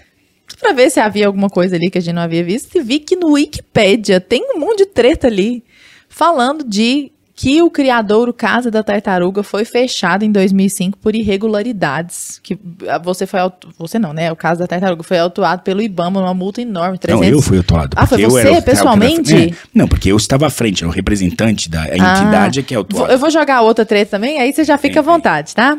E que você foi acusado por, por isso faz tempo já, né? Por pescadores de- do Amazonas de abater uma fêmea grávida do- de boto rosa para forjar uma denúncia. Que rolo é esse, Richard? Parece que isso não tem nada a ver com, com essas coisas tão legais, esse amor pela natureza que você tem. Acho que aqui tem alguma coisa Treta, treta. Tá no mal Wikipédia, tudo esclarecida. isso, né? Tá Do- tudo do no também. É. Do boto também. Que raio de conversa Boto, foi eu essa? vou começar pelo Boto. O Boto foi a coisa mais importante que eu fiz na minha vida. Eu, eu faço parte, ainda hoje, mas naquela época eu era mais atuante, de um grupo de pesquisadores da AMPA. Tem um cadeira ainda lá. Que a Que que é a AMPA AMPA? é, a- o, é o órgão. ahm, órgão. Não sei se é. ahm, instituição mais importante hoje na conservação de mamíferos aquáticos da Amazônia. Pertence ao INPA, que é o maior instituto de pesquisas da, da Amazônia, do mundo. É o INPA. E durante. A gente estava numa campanha para sensibilizar a questão do. dos Amigos do botos. Peixe Boi, é isso mesmo? Esse é um. É Amigos do Peixe Boi, é Ampa, AMPA. AMPA. é. Amiga- isso, Amigos do Peixe Boi é um. Tinha um projeto Boto, eram quatro entidades que estavam reunidas com o mesmo objetivo de diminuir ah, o impacto do uso do boto vermelho ou do boto rosa ah, na pesca da piracatinga. A piracatinga é um peixe que é um pequeno bagre que gosta muito de gordura. Então, é, o que, que tem mais gordura dentro do rio? Um mamífero aquático. Então, é, e aí existia, existe até hoje, mas hoje com a, a proibição da pesca decorrente do trabalho que foi feito, é, hum, existe a, hum, o, o, o, o Amazônida, ele aprendeu, o Amazônida, ele é assim, é um sobrevivente. Ele, ele, ele, ele vai usar os recursos que ele tem em volta para poder pagar as contas dele, sobreviver, dar um- uma melhor condição de vida dele existem 20 milhões de amazônidas. E é por isso que o turismo é uma das ferramentas, mas existem outras ferramentas.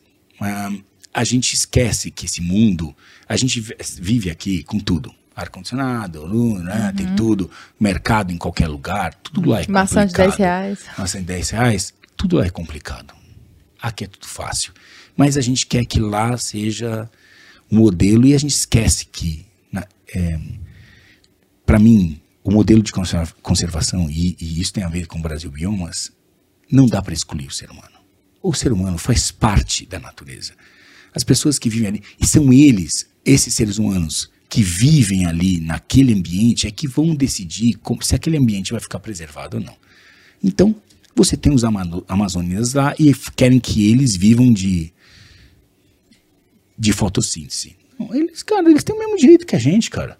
Eles querem progredir, eles querem progredir. Todo mundo aqui quer progredir. Você não quer progredir? Você não quer progredir? Eu quero progredir. Por que eles não podem progredir? Então tá. O que, que eles têm na mão? Quais as ferramentas que eles têm? A gente está dando alguma ferramenta para eles? Só cobrança. Então, só cobrança. Exatamente. Então, eles vão se adaptando. Ok. Então, na época que é do, do defeso, é, que é a época que o pescador, os quatro meses, ele não pode, baixa a renda dele, porque o governo dá um defeso. Mas, só que assim, isso é, é dizer assim, ó, fica quietinho aí, você vai ganhar. Agora fica, toma um dinheirinho aqui, fica quietinho aí, e ele não pode viver. de- Então, que ele, ele descobriu que um peixe, que é chamado piracatinga, é, faz sucesso, especialmente na Colômbia. Então os barcos saem ali, o Rio Negro, o, o Rio Amazonas é formado por dois rios, Solimões, que vem do Peru, e o Rio Negro, que vem da Colômbia, junta e é o Amazonas. O Solimões, na origem, que é o Caiali, lá no Peru, ele é o Rio Amazonas. E o Rio Negro só engrossa o caldo. Você sobe lá no Rio Negro, lá, e você tem a Colômbia. E aí, eles, é, lá na Colômbia, esse peixinho que a que chamam às vezes de douradinhas, disfarçam o nome, ele é um peixe é, que as pessoas lá usam, é, é, tem, tem, tem demanda. E descobriram que o que, que atrai esse peixe? Não é uma pesca assim que você coloca um anzol. Eles têm como currais na frente, a- atrás das, das casas das, de palafitas e, o, e eles ah, usam o, a gordura animal, pode ser de um jacaré, pode ser de um peixe, mas o que tem mais gordura é o boto. Eles mataram botos, muitos botos. E assim, não sou eu que estou falando. É só ir lá na AMPA pesquisar, você vai ver fotos de barcos com cabeças de botos. Era uma, então, e o Amazônida sempre respeitou o, o boto rosa. Ele tinha até as lendas do boto rosa, sempre respeitou. Mas a partir do momento que entenderam que aquilo podia trazer recurso financeiro, eles Prioridade. passam por cima. A prioridade é comida na boca do bebê. É TT, é o TT. E lasque-se as- a cultura amazônica.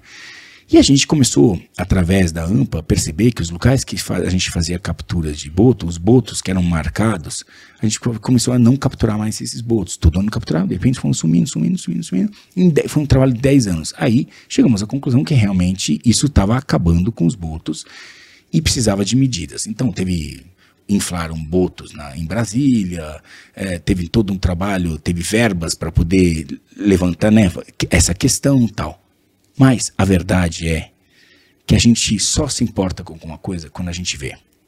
Você sabe que tem assaltos, você sabe que tem Estupros, crimes, estupros e tal. Mas quando você vê Você toma um estupro, choque de realidade. você toma um choque de realidade. Você fala assim: Uma coisa eu te falar, porque as palavras elas entram aqui e vão, mas como os olhos veem alguma coisa. Eu fui um dos defensores disso. Falei, gente, enquanto a gente não mostrar um boto morrendo, a gente não vai chegar em lugar nenhum. As pessoas precisam ver. Elas, elas não entendem, elas escutam, mas não, não entendem. Sabe? E aí isso foi crescendo dentro do grupo, um trabalho de três anos, até que a gente falou, bom, a gente não podia encomendar a morte de um boto, porque eram, são quatro entidades de pesquisa, não podiam pagar a morte de um boto. Apesar disso ser totalmente factível, qualquer um que fosse com dinheiro para lá e pagasse. Eles, por que, que você mata o boto? Para pescar a piracatinga. Você usa chunks, pedaços de boto, para trazer dentro desse curral a piracatinga e fecha o curral e vai trazendo a pesca. É, incentivado pelos intermediários, tem uma, tem uma rede complexa, era, era muito complexo o negócio, com os frigoríficos. Frigorífico já chegava com o, o- o peixe já limpo para não ter conteúdo estomacal, para não ter uma pesquisa, porque aí se você tem um conteúdo estomacal, você fala assim, deixa eu ver o que é isso aqui. E, e vê que tem carne de boto, você sabe que está sendo usado, usado para isso. Enfim. é, e aí, chegamos à conclusão, falar assim, bom, tem uma, uma comunidade que tem uma, nós temos um pesquisador lá dentro que tem uma boa comunicação com a comunidade. Eu vou lá e vou conversar com a comunidade. Fui três vezes. Foi a primeira vez, conversei, foi uma segunda vez, conversei, eu falei, eu quero ver. Eu tava na Etiópia quando isso estourou, cara, tava gravando no NetGeo. Eu perdi meu emprego por causa disso. E foi com. Foda-se. Foda-se. Enfim, Você tava na Etiópia por qual canal? NetGeo. Né, tio? Eu tenho certeza, nunca eles vão falar que eu perdi por isso. sim, sim. Vieram, ah, estamos mudando, agora é Argentina, blé, blé. não importa. Aliás, eu acho que eu nunca falei sobre isso assim, dessa ma- maneira, mas a verdade é essa. Eu sei que ficou, e nem é culpa do canal. Ficou um Cara, clima. ficou um negócio que assim, você fala assim, porra, como é que eu vou usar você? E eu falei, eu falando, eu não sou um conservacionista de papelão que tá só na frente da televisão e fazendo o bonitinho. Eu tenho um papel atrás disso que é uma responsabilidade. Que eu, se eu posso fazer, como é que eu não vou fazer? Só eu posso fazer isso. Chegar na comunidade e falar, eu preciso mostrar a morte do boto. Eu sei que vocês matam boto. Tem curral aqui. Eu sei que vocês fazem isso. Eu quero mostrar isso. Porque vai sobrar no fim para vocês. O inter... ah, o intermediário, é eles que vêm aqui, eles financiam, eles não sei o quê. Eu falei, eu sei tudo isso, mas eles vão sair bonito daqui. Uma hora isso vai estourar e vai estourar na parte mais fraca da corda. Vocês. Que são vocês pescadores aqui da Amazônia. Vocês vão ser os culpados. Esses caras vão sair bonitos. São os caras que mais ganham. Compra por um e compra vende por dez. Vocês vão sair como os caras que são os desgraçados. Os assassinos. É uma grande oportunidade a gente mostrar o que está acontecendo na Amazônia de verdade e vocês falarem sobre isso. E foi exato. Bom, aí fomos lá. Eles, falaram, aí eles me ligaram. Pode vir. E eu fui. Eu e o negão, pra variar. Só. E a Coca-Cola do negão. ele tomou 27 litros de Coca-Cola dessa vez. Acho que ele tomou até. Ele é pastor, né? Acho que nesse dia ele tomou até uma cachaça meio pra aguentar o que a gente teve que presenciar. Tá, mas isso foi pro ar, o que que aconteceu? Então, aí fomos lá e gravamos isso. Com o intuito de pertencer. Ninguém sabia quem foi a gente. Porque era pra ser um, meio que undercover, entendeu? Sim. Sabe? Nós fomos lá, meio sem ninguém saber, fomos lá e fomos gravar, e isso não tinha aonde ser encaixado. Isso é apenas ia ser uma, um material pra mostrar como é cruel, Aham. porque a hora que você vê Aham. stabbing, um- negócio. enfiando um arpão num, num boto, Você queria publicar isso onde? não tinha. Na verdade, não, era meu. Ah, tá. Eu fui a serviço dessas instituições, que tanto que saíram depois em minha defesa com Uhum. uma carta, porque só o, o, o bom. É incrível, né? Como só é- o que dá notícia é a desgraça. É a né? desgraça. Ninguém depois fala assim: opa, peraí. Depois saiu uma Não. carta das quatro instituições dizendo: o Richard tá lá. Eu- não me considero um herói, mas tá lá dizendo: ele foi um herói. Ele ajudou a causa. Hoje, a pesca da piracatinga está proibida no Brasil. Foda-se. Isso que importa. Isso que importa. Os fins justificam os meios. Eu paguei algum centavo para aqueles caras matarem? Não. Senão não precisava ser eu. É tão óbvio, podia ser qualquer um. Você poderia ter ido lá e falar, toma, mil reais, mata um boto pra mim. Qual A que seria? era- É incongruente com o resto da sua história. Claro. Sabe? O cara é óbvio. mó defensor do É nada, vai óbvio. pagar pra Me matar doeu um demais. boto. Eu tava ali, inclusive tirando, eu tava tirando fotos, negão gravando. Deixa eu ver melhor esse arpão lá dentro. sabe? Deixa eu ver, não sei o que, tava tirando fotos para aquilo, porque Pra doer nos outros, como tava pra doendo em doer, pra você, doer né? como tá doendo em mim, pra mim foi terrível. Eu voltei ali num estado, assim, voltei, a gente navegou com aquele boto morto durante, sei, quatro, cinco horas, e eu, assim, rezando para aquilo acabar e eu poder ir embora daquele lugar. Mas, enfim, é, aí o que aconteceu? Coisas da vida. A Sônia Bride, do Fantástico, estava nessa época gravando essa questão ao desaparecimento dos botos. O que faltava a ela, Uma cena chocante. nós tínhamos. A AMPA tinha isso. Porque eu nunca peguei crédito, nunca ganhei um centavo por isso. Eu fui lá porque eu sabia que era o meu trabalho, o que eu tinha que fazer. Foi a coisa mais importante que eu fiz de conservação. O resto foi filmezinhos pra televisão. Era uma denúncia incontestável. Eu fiz e entreguei pra eles. Eles eram os proprietários daquelas imagens, porque eu não apareci em momento nenhum. Eu só, eu só fui o executor daquilo. E aí, por quê? Porque os, os pirangueiros confiavam. Quando eu apareci na comunidade, é o Richard. É o Richard, Richard, porque sou querido lá. Richard, Fiz a primeira reunião, fiz a segunda. Ou seja, foi uma construção de dizer: confie em mim. É, e eles confiaram. E aí, Ahn, a Sônia Bridget queria imagens, faltava exatamente isso. Entrou em contato com a AMPA e a AMPA liberou, falou: olha, fala com o Richard. Porque ela, é, é claro que a Sônia Bridget queria assim: eu quero saber a fonte dessas imagens. Ela falou: fala com o Richard, foi ele que fez. Ela veio em casa. Eu abri o computador, mostrei tudo, o bruto. Falei: esse foi o bruto. Ela olhou e falou: ok, Bora. eu quero isso. Claro, porque era verdadeiro, cara. Era absolutamente verdadeiro. Era absolutamente verdadeiro, não envolvia ninguém pagando, nada. Era, era a confiança que esses caras tiveram em mim do que eu falei pra eles.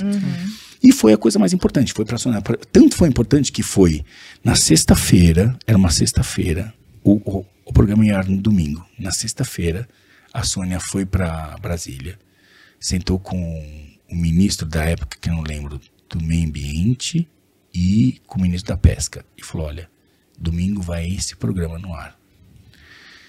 Tudo indica que vocês sabem o que acontece na Amazônia e vocês não tomaram providência, nem a pesca, nem o meio ambiente.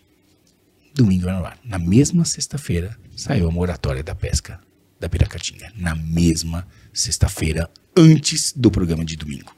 Entendeu? Então, assim, É isso que importava. isso que importava. Isso que importava. Então, isso É, uma- é É a um minha jogo história. político ali, Claro é. né? Todo. Você tem até tatuado. Isso é um boto? Sei o Isso é quê? boto, né? É um boto mesmo? É um boto. Pô, acabei de ver, não tinha visto ainda. E eu levo hoje turistas quatro, cinco vezes ao ano para ver o boto lá em, Que em legal. plataformas gerenciadas por amazônidas, é, para conhecer o boto, enfim. É. Foi ótimo ter dado espaço pra você Wikipédia, contar essa história. um pode Maravilhosa. escrever. Sim, é editável. Eu, você. com a Brasil um. Paralelo também. A um Brasil de Paralelo é negacionista, fascista, racista, nazista, taxista, dentista, é tudo ali na Wikipédia. É trocar, estapafúrdia o irmão. negócio. Richard, é, eu queria que você comentasse conosco sobre o Brasil Biomas. E não só comentar sobre o Brasil Biomas, porque eu sou uma romântica, É. sabe, né? Mulherzinha, mulher é. eu sou muito romântica. Porque você trabalha na Brasil Biomas com a sua esposa, a Lucy. Lucy, beijo pra você, sua linda.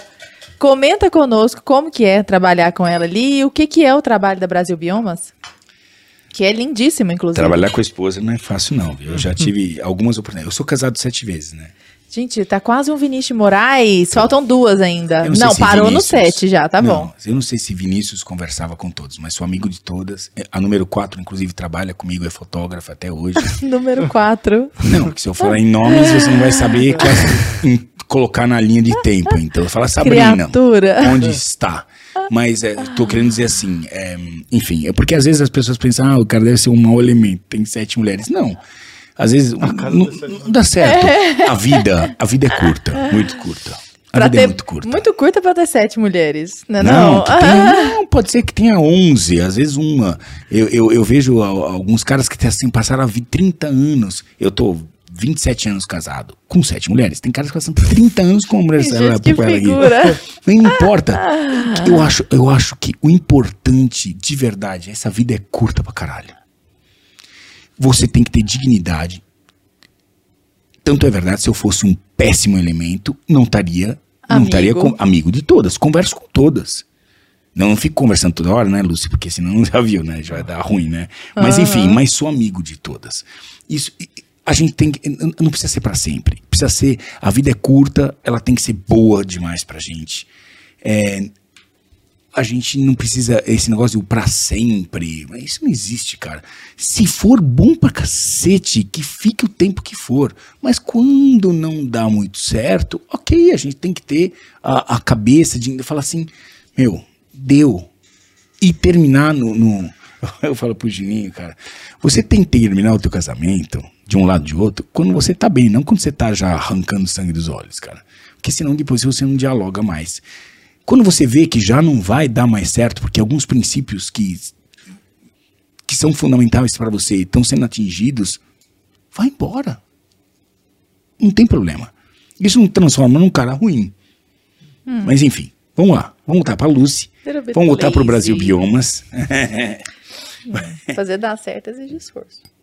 Exige. Mas e quando o esforço não deu certo? Sete vezes? Não, não que eu tenha alguma coisa com isso, entende? Eu tô fazendo Você já contraponto viu, né? Nós vamos acabar com o teu Jack Daniels aqui.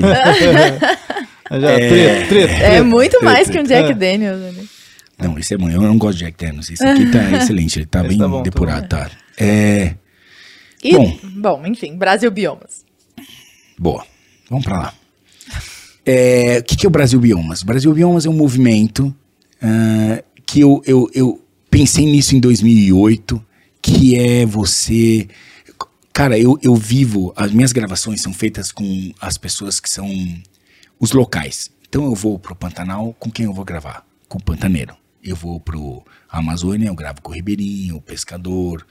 É, eu vou para pro sertão, é sertanejo. É, quilombolas, indígenas, enfim.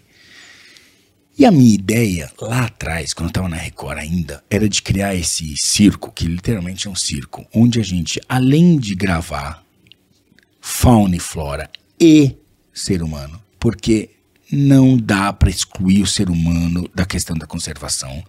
As pessoas querem excluir, ah, é, tira o ser humano da equação. Não tem como. Conservação é um ato que depende. Se o ser humano não tiver na equação, não se chama mais de conservação, chama de equilíbrio natural. Fauna, flora. Não tem o ser Agora tem o ser humano. Então nós temos que botar ele na equação. É, é, conservação inclui a questão do ser humano. Então, meu, o meu audiovisual que eu estou fazendo hoje, que toda semana sobe no meu canal, é, trata de fauna, flora e ser humano desses locais. Começou no Pantanal, fiquei um ano e meio no Pantanal. Fiquei agora, nós estamos saindo do, dos Pampas agora em maio, é a última gravação agora que eu vou agora em maio. E, e depois eu vou, acho que para o Cerrado. E assim vai, e eu não tenho pressa. Porque agora eu não trabalho para uma televisão. Eu trabalho para mim mesmo. Eu trabalho para a internet. Sim. Então, quando acabar, acaba. Se tem ainda coisa para fazer, é. Eu não tenho pressa. E isso é, é muito legal, uma experiência legal, porque eu tô fazendo coisas que, assim, eu tô, mesmo já sendo a terceira volta ao Brasil, eu tô descobrindo lugares que eu, eu não, não tinha. Por exemplo, Você nunca passou. o Brasil, de 10, dos 10 maiores cânions do mundo, o Brasil tem três, cara. Dois estão no Paraná, um estão no Rio Grande do Sul. Ninguém sabe, cara. Então, o Brasil, ele, ele tem, tem muitas surpresas. E agora eu tenho mais tempo para descobrir essas surpresas. Aí o que, o que eu bolei é que eu não queria simplesmente ir aproveitar dessas comunidades e ir embora. Eu quero deixar alguma coisa. E o Brasil Biomas é isso. A gente leva, a gente tem um hospital veterinário completo, tem hospital mesmo. Hoje está trabalhando lá no, no sul, tá lá no Paraná agora.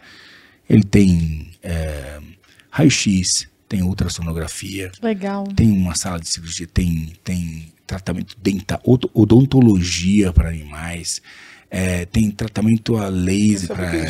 Odonto para animais. Legal. Tem, especialidade E não só para animais, né? Para a comunidade também. E né? aí um outro ônibus que é de atendimento humano, que a gente, é, o atendimento médico que a gente viu que era mais necessário era a ginecologia, porque essas comunidades assim, a, a mulher, é difícil ir no médico ginecologista, cara. É difícil, cara. Ela não vai. Porque assim, muitas vezes o marido e a mulher trabalham juntos. E a mulher, é, para ir perder, às vezes, um dia para chegar na cidade, mais um dia no tratamento, mas são três dias. Entendeu? E muitas vezes não vai porque todo dia, every day counts. Todo dia conta ali, especialmente nas, nas, nas atividades. É isqueiro, é panda- então todo dia ela tá num, num, num trabalho junto com o marido, ou a- dando assistência ao marido. Então ela não pode se ausentar três dias. Ela tá deixando de cuidar da, da intimidade e ela tem muita dificuldade de, de se expor. Então, um médico, aí eles mandam aqueles médicos, aí manda um médico, um homem, e aí eh, não- ela não se sente à vontade. Então, nós temos uma, uma ginecologista, uma menina que é um, uma gaúcha. conta, Adriana, né? você é uma mulher sensacional. E ela, e ela tem uma psicologia, porque não é fácil, cara. É, imagina. Não é fácil. Você tá numa situação é muito íntima, entendeu? Então a gente escolheu a ginecologia, a gente tá com um dentista, porque é um, gr- muita- muitas doenças vêm da boca, então um bom tratamento, e mais do que isso, é o sorriso. É o bem-estar. A, a gente manda. Facetas. hum. face- é, são próteses. Ah, Prótese, prótese é o que. É o que. Não, não é prótese, são. Acho que é prótese, né? não? É, é, Prótese não, que, que fu, perfura, isso é prótese, não é? eu- Não, eu prótese não. Ó, ó, meu pai vai me xingar porque meu pai é dentista. Eu tô viajando. Na, na prótese é. é... Ai. Esse é o que você põe a broca e põe o dente, essa é prótese, não é? Eu acho que é prótese isso. Agora me deu uma perdida. Tem negócio, enfim, pro- broca mais dente. Aí o cara vai, Restauração. as não. pessoas. Não. Não, não, eles mandam um- uma. Pô, vou falar dentadura agora. Mas não é uma dentadura. Mas é, aí a pessoa vai sorrir e, e justa esse dente tá faltando. Sim, sim. Ela fala assim, sorri assim, ó. Aham. Cara, isso não é sorrir. Aí você coloca aquele dentinho que tá faltando, Pô, deve ser muito legal isso. Abre Aham. o dia, a pessoa tem. tem e, isso é um sorriso, colocar um sorriso no É rosto. muito cara. legal isso. Então isso faz parte do trabalho que a gente faz lá. A gente tem hoje dois dentistas que tem uma ginecologista e tem a Lucy que está no salão de, de cabeleireiro, que é um trabalho muito legal também, porque é, muitas comunidades que a gente chega nunca foram. Eu lembro na, na- no Pantanal que as mulheres que trabalham lá, normalmente trabalham, as, as isqueiras trabalham o marido e a mulher dentro da água o dia inteiro. Então tem problema ginecológico lascado, porque é, tá o dia inteiro dentro da água Sim, e aquela coisa. Né, aquela cistite é uma coisa horrorosa. horror- e elas não arrumam o cabelo por nada. Lá a água é muito é, alcalina. Então o cabelo fica duro.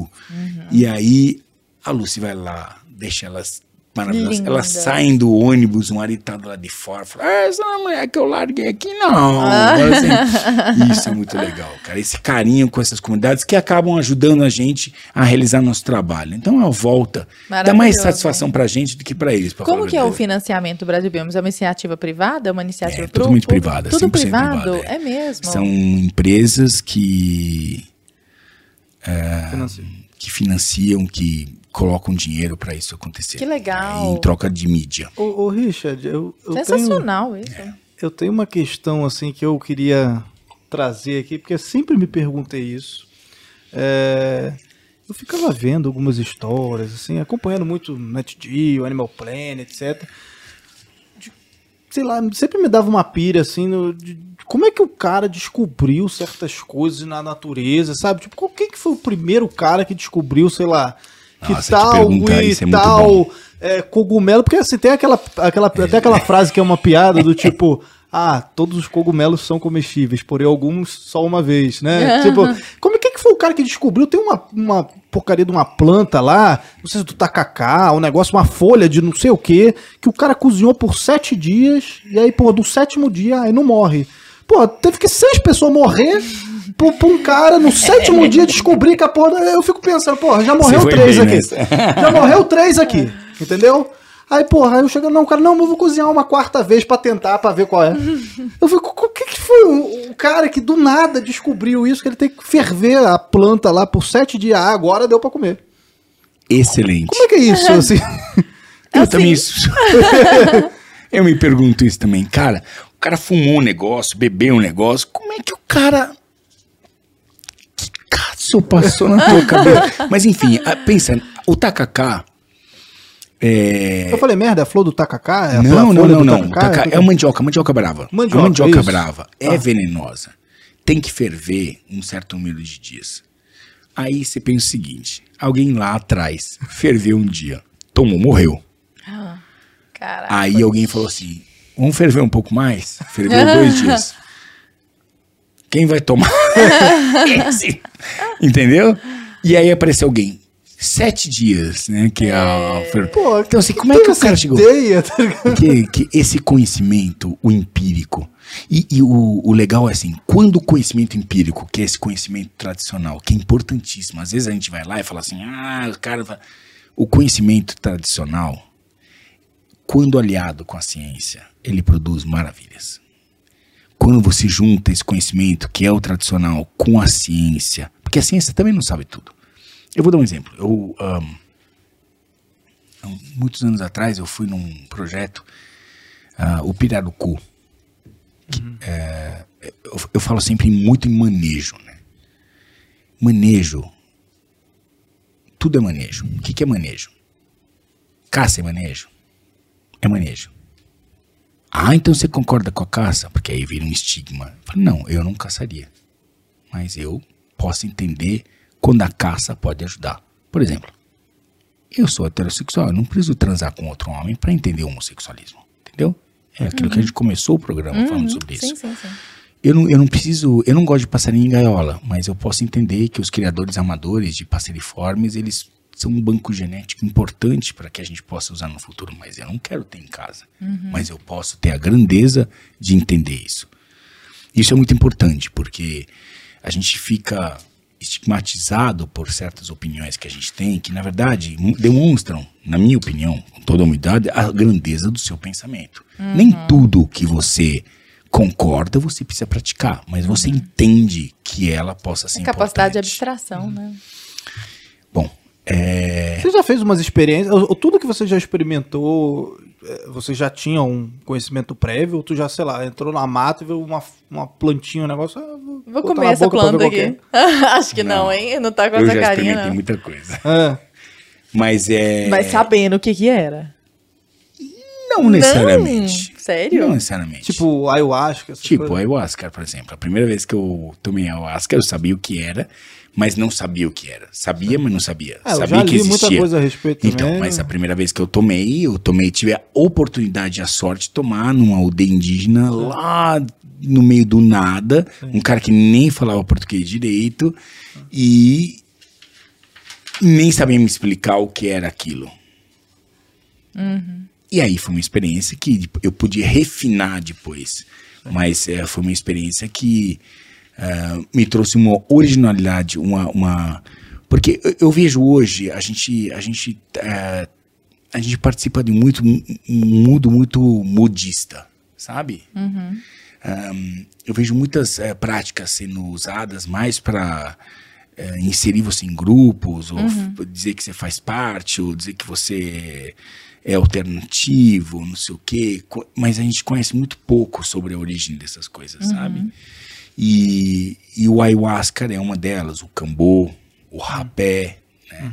Elas acabaram eh, sendo muito popularizadas e eu faço parte dessa da culpa disso, mas porque eu queria mais chamar atenção para para um para outros costumes, para outras eh, Outros de experiências, vida, né? mas que eu sempre falei, eu falei, vai buscar na raiz, né? Não, é, a partir do momento que você busca na raiz um conhecimento, depois disso você pode caminhar para onde você quiser, mas você buscar um conhecimento que seja original, né? E o ayahuasca era um exemplo disso, né? Dá muita polêmica esse negócio de ayahuasca. Aham. Inclusive, eu achei bacana, você falou super. Quem, quem quiser ver o Richard se aprofundar alguns minutos ali nisso, o- você no Flow Podcast ali, você falou bastante sobre isso, né? Foi bem legal a- a- aquela, essa parte da entrevista, né? Por isso até que a gente não trouxe antes, porque nós já vimos que você falou a respeito disso em outros lugares também e tal. Richard, nós já estamos nos encaminhando para o final e eu queria fazer uma última pergunta só para você, que é a seguinte: você já viveu umas experiências muito diferentes, assim, experiências bacana demais em lugares diferentes, com povos diferentes, é, encostando e vivendo coisas diferentes. E eu queria te perguntar, assim, de supetão, sem a gente ter organizado nada, de todas essas experiências agora, o que que pula na sua memória como algo tipo, cara, isso foi memorável, sabe? Se eu pudesse passar o filme da minha vida, isso tinha que estar ali, com certeza. Uma experiência fantástica. Pororoca, com certeza.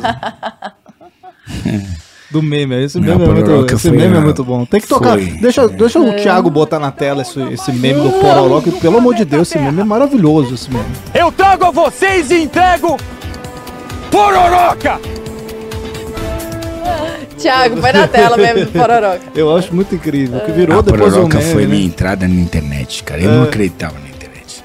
Como é que eu vou produzir? Eu tinha 20 negros trabalhando lá. Pô, e entrou muito bem, né? Como é que eu vou produzir de graça para uma plataforma? Não tem sentido. Sempre eu fui pago para fazer aquilo, É. né? E a internet foi um engraçado, foi um mundo completamente a, onde eu atingi, a Proroca atingiu lugares que eu nem sonhava, cara. Uhum. O pessoal acabou A conhecendo a Pororoca por Tchecoslováquia, causa os caras mandaram. Que mandaram. Então, enfim. É, Mas a mais, assim. Não, eu brinquei com a Pororoca. não, a Pororoca é um bom exemplo, é um bom exemplo. É um bom exemplo. Mas eu, eu, eu queria deixar um recado final para o Brasil parale- paralelo, que eu vejo que já estou enrolando a língua já. E Depois de como, três, e, e como a gente acha você, inclusive, Richard, nas suas redes sociais, por favor, fala pro pessoal aí, ó, tua câmera tá aqui. É, não vão Ah. ali buscar informações minhas no Wikipedia. Qualquer desgraçado. Vai direto no teu ali. canal, vai direto no teu canal. Ahn, eu acho que a gente, a gente ah, apesar de estar vivendo num momento onde supostamente é um momento onde a gente vive o maior momento de tolerância, a verdade é que nós não estamos vendo isso. Eu, eu sou um cara de 52 anos de idade e, e passei algumas coisas, cara. E, e, e- e fui para alguns lugares, visitei, tive a oportunidade, por conta do meu trabalho, de conhecer todo tipo de realidade. E assim, eu vejo com muita tristeza hoje que a gente, hoje, está levando essa questão da intolerância com tolerância. É, da Com intolerância. tolerância com intolerância. A tolerância com intolerância. A gente, hoje até, eu vejo ah, a gente brigando, se matando, eh, defendendo certas ah, posições sem escutar. o Brigando com lado, familiares, cara. inclusive, né? Sem escutar o outro lado, cara. É, isso é muito triste. É, eu vejo bandeiras serem levantadas é, com ódio e não com amor.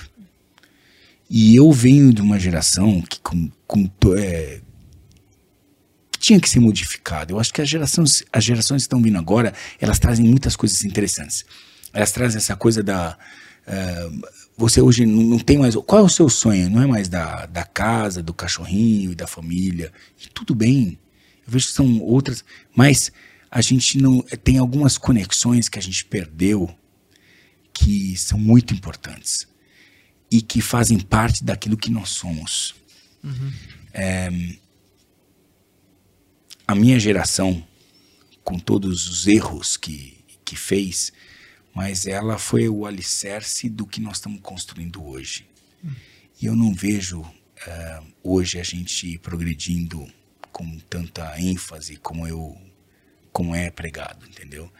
Eu vejo a intolerância, eu vejo os grupos e os clubes e dentro dos próprios grupos que defendem a mesma coisa se matando entre eles. E eu não vejo a gente chegando em algum lugar que seja realmente uma sociedade mais aberta, mais tolerante. Como eu falei antes, isso é uma coisa muito importante. Eu não preciso concordar, eu não preciso vivenciar o que você acredita para concordar com você. E essa é a grandeza da coisa. E como a gente acha, Richard, nas suas redes sociais? Só pra gente fechar aqui e todo mundo poder já te localizar também, claro. É só escrever Richard Rasmussen do jeito Já. certo. R-S-M-U-S-S-N, não com H. Eu não, não é com H, não. Rasmussen. Vai estar na tela aí, o Thiago vai botar na tela Tá. aí pra todo e mundo. aí, enfim, acha lá no Instagram, na- no YouTube. No YouTube. Obrigado pela oportunidade, gente. Nós que agradecemos, Baita muito bom, oportunidade, excelente, foi muito legal. Muito obrigada. Acho que houve coisa aqui que eu não ouvi você falando em podcast nenhum. Nossa, e olha que eu ouvi um de mão podcast, é. Gente, muito obrigado pela sua participação, por vocês estarem no chat aí até agora. Deixe seu like, compartilhe aí com seus amigos e até o próximo Conversa Paralela. Muito obrigada, Richard. Até a Valeu. próxima.